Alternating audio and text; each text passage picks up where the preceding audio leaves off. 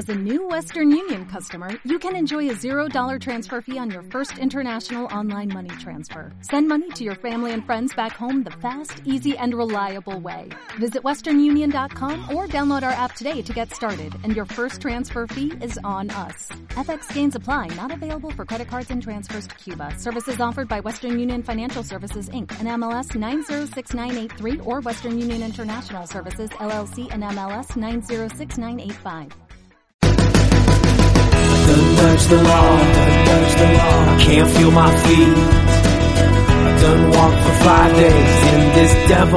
Muy buenas oyentes de Radio X, ya sabéis, la única emisora que emite en español desde Londres.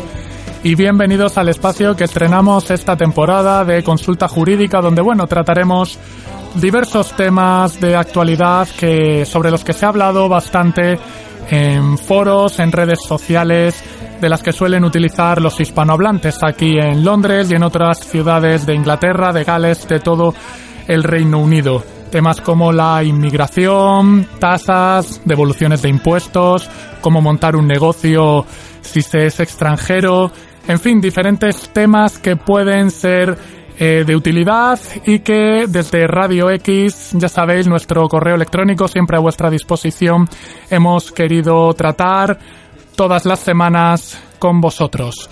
Nuestro correo electrónico ya lo conocéis, radiox, arroba radiox.es. Es- Soy Román Terol, abogado, y me dirijo a todos vosotros hoy con un tema que causó bastante expectación en su momento, la posible salida del Reino Unido de la Unión Europea y la situación en la que quedarían residentes e inmigrantes, trabajadores extranjeros, tanto comunitarios como extracomunitarios, si se produjera esa eventual salida del país de la Unión Europea.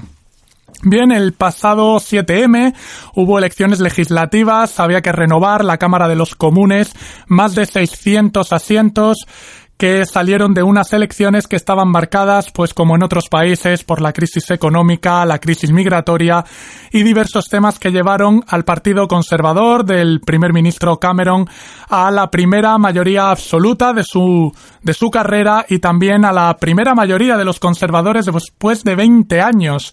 Tres gobiernos laboristas y uno en coalición y por fin los conservadores logran formar gobierno en solitario. Bien, en su programa venía la convocatoria del referéndum para la permanencia en la Unión Europea.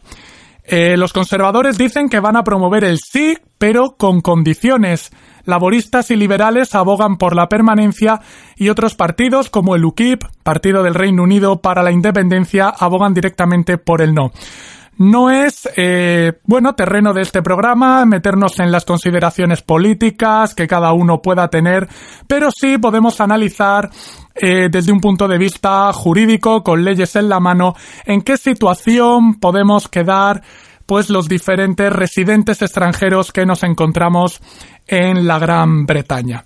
Bien, en primer lugar decir que estamos en un terreno en el que tenemos que andar sobre suposiciones, no hay nada concretado todavía y en estos casos en los que no tenemos un- una propuesta concreta, no tenemos todavía el negro sobre blanco de la ley, los abogados, los juristas en general, solemos acudir a lo que nosotros llamamos el derecho comparado. Nos fijamos en situaciones similares, en otras eh, posiciones más o menos de la misma índole y extrapolamos a lo que puede ser eh, la situación. Aún así, cuando en 2017 o antes de que acabe el año 2017 se celebre la votación y viendo el resultado que salga, pues corresponderá en ese momento ver que propone el gobierno. Primero hay que decir que mm, de- independientemente del resultado de la votación, la salida de un país de la Unión Europea no se prevé sencilla ni tampoco corta en el tiempo. Por otro lado, es una situación totalmente novedosa. Nadie sabe qué puede ocurrir porque hasta ahora, en los más de 50 años de existencia de la Unión Europea, todos los países han querido, todos los que forman parte, han querido eh, ingresar eh, y ninguno hasta ahora ha querido salir. De hecho, hay lista de espera para poder entrar. Países como Turquía o estados que formaron la antigua Yugoslavia están en la, en la sala de espera, pero ningún país hasta ahora había propuesto a sus ciudadanos el camino de vuelta, un retroceso y es eh, salirse de la Unión Europea y que los tratados comunitarios dejen de tener efecto en su territorio. Bien, en primer lugar, como en todas las consultas populares, eh, la situación jurídica que se produce después no es automática, lo que nosotros denominamos ipso jure, no surte efecto de forma inmediata, sino que lo que hacen estos resultados es dar una fuerza, en este caso al que los propone, para acudir al Parlamento, que es quien en realidad tiene que tomar la decisión, tiene que dar la autorización, y sería, el, en este caso, el Partido Conservador en el gobierno, que es el que va a hacer la propuesta, el que acudiría al Parlamento reforzado por una, vamos a, entender que sale un sí, reforzado en este caso por un sí del pueblo británico, el que acudiría al Parlamento a solicitar la autorización para comenzar este proceso de desanclaje de la Unión Europea. Bien, teniendo en cuenta la mayoría absoluta de la que goza en estos momentos, el trámite parlamentario mm, se prevé más o menos sencillo. Y entonces el gobierno, una vez autorizado por la Cámara Baja, por Westminster, para eh, dar marcha atrás, para eh, hacer el camino de retorno, eh, tendría que comenzar un proceso de negociación con Bruselas y con el resto de instituciones comunitarias para poder, como decimos, desanclar, para poder hacer ese camino de vuelta que podría durar meses e incluso varios años. Bien, Centrándonos en el tema de la inmigración, por ejemplo, el tema de la moneda no sería en este caso un problema porque Reino Unido no ha adoptado el euro, pero eh, parece que el tema de la inmigración preocupa bastante en el Reino Unido y además ha sido un arma bastante eh, usual, bastante común a lo largo de la última campaña electoral. Además, la reciente crisis migratoria que se está viviendo en el Eurotúnel parece agravar eh, la cuestión. Los británicos y su gobierno se muestran preocupados y el gobierno pues ha decidido mm, esta convocatoria eh, como medida eh, para solucionar eh, el problema. Bueno, no sabemos los resultados que puede llegar a tener, pero sí el hecho de que se va a convocar este referéndum en el último discurso de la reina, el de este año 2015, está formalmente anunciado. Es una promesa electoral que ya está metida en el programa de gobierno. Bien, vamos a suponer que sale ese sí, el pueblo británico por una amplia mayoría decide irse de la Unión Europea y por tanto, eh, bueno, mm, ya no se puede hablar de inmigración comunitaria o extracomunitaria porque ya el Reino Unido no formaría parte del espacio comunitario. Por tanto, qué situación quedarían los eh, residentes extranjeros en el país. Se formó un gran revuelo con la cuestión, si sería necesario pedir visados, si podría haber deportaciones, en fin, ya mm, cada uno llegó a un grado mayor o menor de suposiciones. Y eh, bueno, pues lo que hemos dicho, no se puede saber a ciencia cierta porque hay países que no forman parte de la Unión Europea a los que se puede entrar sin necesidad de visado, por ejemplo Suiza, y hay países eh, a los que eh, sí es necesario, por ejemplo, un control de pasaportes, como por ejemplo el mismo eh, Reino Unido, que establece fronteras donde es necesario mostrar la documentación antes de entrar, algo que no ocurre en otros países del espacio comunitario. Bien. Visados. Bueno, pues habría que ver en qué situación quedaría. Todo esto depende de las premisas que establecieran las nuevas relaciones entre Londres y Bruselas, pero para más o menos hacernos una idea de la situación, pues nos hemos cogido un país de la Europa Occidental que no forma parte de la Unión Europea, sea el caso de Noruega. Bien, Noruega país escandinavo, eh, no forma parte de la Unión Europea, pero es un país eh, abiertamente relacionado con no solamente con todos los países escandinavos que sí forman parte de la Unión Europea y además, por ejemplo, como el eh, no, no tienen el euro, no, no forman parte de la Unión Monetaria, pero sí del espacio Schengen y por tanto de, esa, de ese gran espacio de libre circulación de personas, de mercancías, de capitales. Y eh, bueno, pues podría, podría ser un caso similar, cómo quedaría el Reino Unido y cómo está Noruega o cómo está Islandia en su situación, en su relación con la Unión Europea. Bien, es necesario, por ejemplo, pedir visado eh, para entrar en Noruega. Bueno, de entrada no, pero eh, todo depende de las nuevas relaciones que se establecieran. En este caso, conviene detallar que en lo que es Europa como continente existen dos espacios, más o menos. Uno de ellos es la Unión Europea, que abarca la práctica totalidad del continente.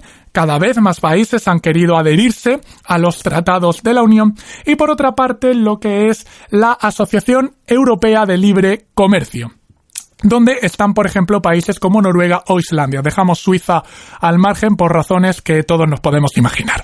Bien, eh, ¿qué relación tiene Noruega con la Unión Europea?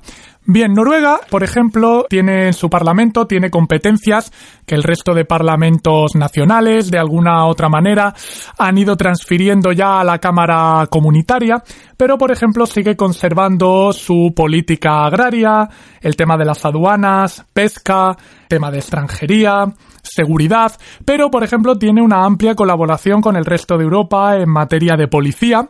Eh, Noruega está dentro del sistema Europol, está también dentro del sistema de Eurojusticia o, por ejemplo, eh, las famosas becas Erasmus. Es posible acudir a estudiar durante un año si se es estudiante de la Unión Europea, también a universidades de Noruega, aunque el país no forme parte de la Unión. Bien, son diversos eh, temas que más o menos podemos entender que quedarían de una forma similar.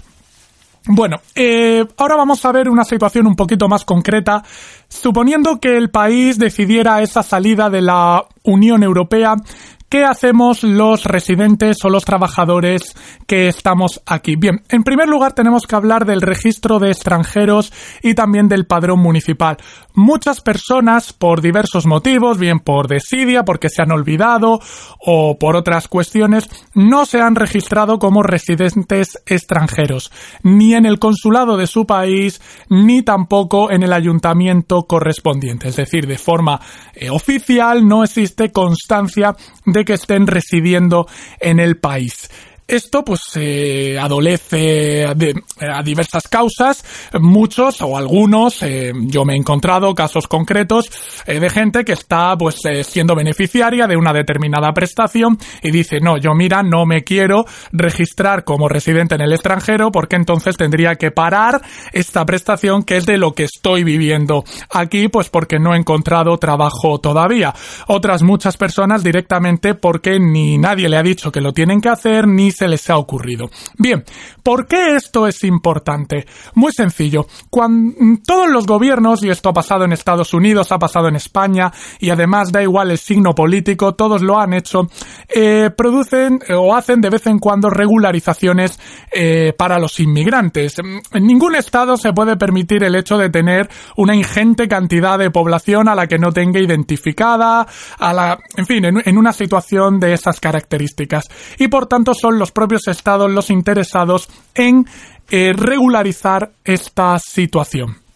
Bien, Puede darse el caso de que llegue el gobierno británico y diga se puede solicitar la residencia, la ciudadanía, son cosas distintas, a partir, por ejemplo, vamos a suponer cinco años de residencia en el país. Claro, a lo mejor una persona ha llegado aquí en el año, pongamos 2008, 2009, pero si no está empadronado, si no existe esa constancia, no puede luego, cuando haga su solicitud, decir que lleva aquí desde el año 2008 si él está empadronado en Ciudad Real. Si tú vives en Ciudad Real de forma oficial, no puedes vivir de forma oficial también en Liverpool. No se puede estar en dos sitios a la vez. Caso distinto es el de la nacionalidad. Se puede vivir de forma oficial en Liverpool y seguir siendo nacional español sin ningún problema. La nacionalidad es otro asunto. Los nacionales son los ciudadanos que un Estado reconoce como propios, les otorga su pasaporte, su protección jurídica. Eso es otro asunto distinto.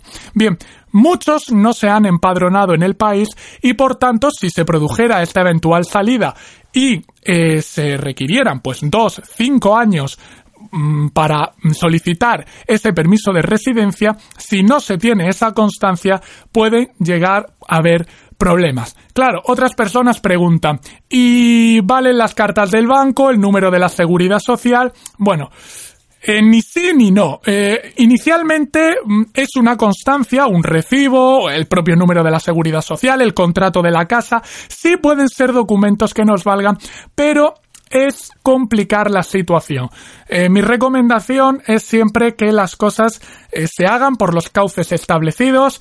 Eh, puede a veces la burocracia parecernos demasiado engorrosa, pero a la larga facilita la situación el tener la documentación en regla. De todos modos, pues quizá un contrato de alquiler de la casa o ese número de la seguridad social podría valernos para empezar ese proceso.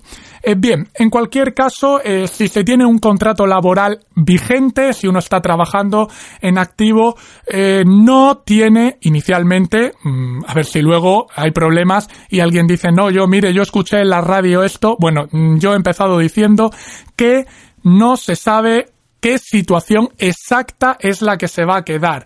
Podemos fijarnos en Noruega, podemos fijarnos en Islandia, pero hay que esperar a ver qué ocurre y cuál es el resultado de ese referéndum. Ahora bien, de forma inicial y siempre hablando eh, de forma eh, en su posición, pero si una persona tiene un contrato de trabajo en vigor, no tendría problemas para solicitar, suponiendo que hubiera que solicitar esos visados. Personas que están en situación de desempleo, personas que están buscando trabajo, eh, bueno, pues seguramente lo más probable, porque ya está anunciado, es que, y esto también lo han hecho ya otros países de Europa, que se impusiera una limitación temporal. Eh, un periodo de tres meses o de seis meses sería lo más posible y transcurrido ese tiempo, si no se encuentra trabajo, pues vamos a decir que nos van a invitar a volver a nuestro país.